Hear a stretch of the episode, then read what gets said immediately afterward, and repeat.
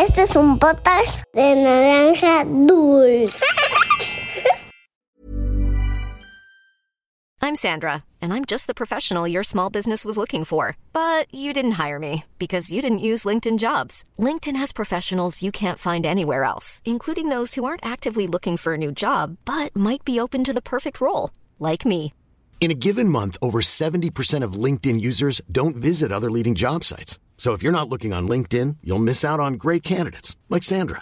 Start hiring professionals like a professional. Post your free job on linkedin.com/people slash people today. Había una vez Once upon a time, una volta en un país de lontano. Era uma vez num país muito distante. Cuentos para niños que exploran el mundo. Hola niños y niñas de Había una vez. Yo soy Karen y vengo hoy a contarles un nuevo cuento. Este cuento es de Australia y se llama Cuando el canguro aprendió a caminar en dos patas. Trata de un valiente canguro que se atrevió a probar algo nuevo que nunca había hecho y resultó ser una gran mejora para él. ¿Conoces a los canguros? Estos animalitos a los que les gusta mucho brincar son comunes en Australia y en el cuento de hoy te platicamos por qué es que brincan en dos patas de aquí para allá. Australia es un país que está muy lejos. Esta gigante isla está llena de montañas de arena roja en donde viven animales únicos que desde siempre han llenado a las personas de curiosidad, como mm, ay, los ornitorrincos que tienen picos de pato y cuerpo peludo.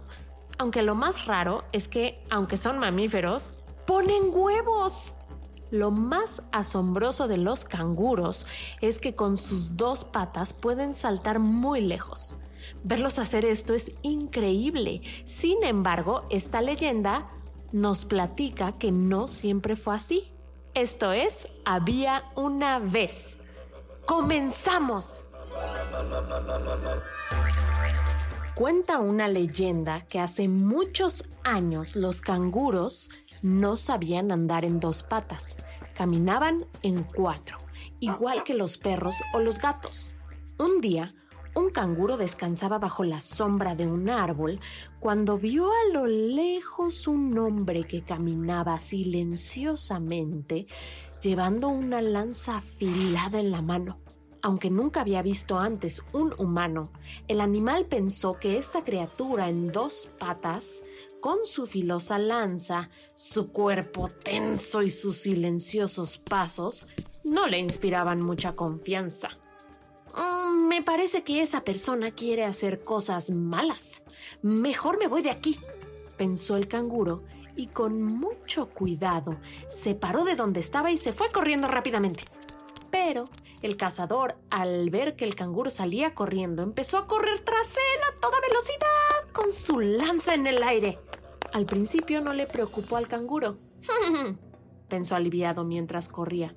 Como tengo cuatro patas, seguro puedo correr más rápido que el hombre.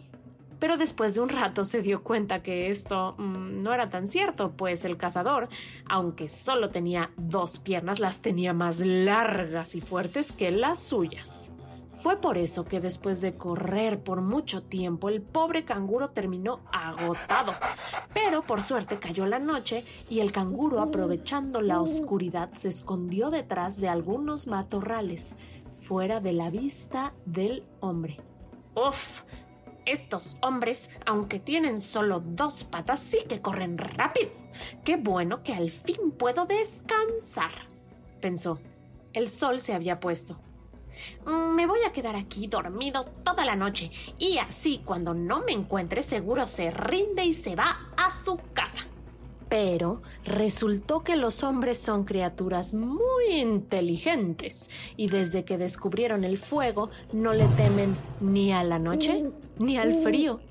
Fue así que el canguro, al asomarse entre los matorrales, se dio cuenta que el humano había hecho una fogata y se preparaba para pasar toda la noche en ese sitio y esperar a que saliera el sol para poder continuar con la cacería. Niños, El canguro estaba escondido en los matorrales en la mitad de la noche, pero sabía que en cuanto saliera el sol, el cazador lo iba a descubrir. ¿Qué crees que hizo para escapar? Bueno, ¿qué hubieras hecho tú?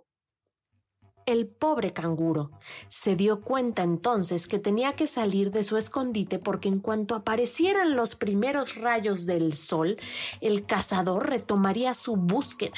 Había aprendido que correr no le servía de mucho, así que lo mejor sería intentar huir despacito, sin hacer nada, nada de ruido así, súper silencioso y con muchísimo cuidado. Mm, ya sé, dijo. Voy a levantar las patas delanteras y caminar de puntitas con las dos patas de atrás.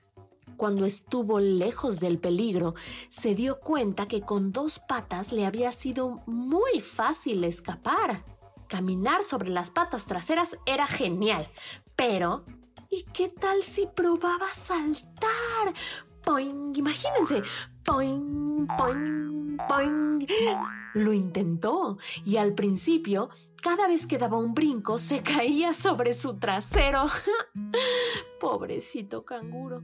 Pero sabía que como todo lo nuevo era cuestión de práctica, y después de muchísimos intentos logró que sus saltos fueran muy largos y precisos. Se sintió maravillosamente bien. A partir de ahora, podría escapar de cualquiera que intentara hacerle daño. Ningún hombre, por rápido que fuera, podría compararse con un experto canguro saltarín como él. Regresó a la llanura muy contenta y contó a las familias de canguros lo que había descubierto. Siguiendo sus consejos, todos se pusieron a ensayar para ellos también lograr un perfecto salto. Poco a poco los canguros de toda Australia dejaron de utilizar las patas delanteras para caminar, hasta que hoy en día los canguros son tan buenos saltarines que pueden recorrer grandes distancias, muy grandes, tan rápido como un automóvil, imagínate, así como cuando tu mamá va en el coche rapidísimo. Es increíble, ¿verdad? Y colorín colorado, este cuento de había una vez ha terminado.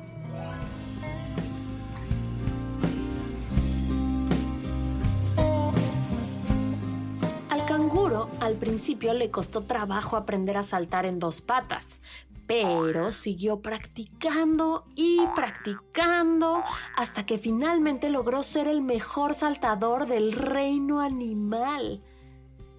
¿Hay algo que a ti te haya costado aprender, pero que sigues practicando? Quizás sea tocar un instrumento musical. O, ay, ya sé, jugar algún deporte. Platícanos con un dibujo o carta y comparte con nosotros en Instagram a la cuenta de arroba podcast-había una vez.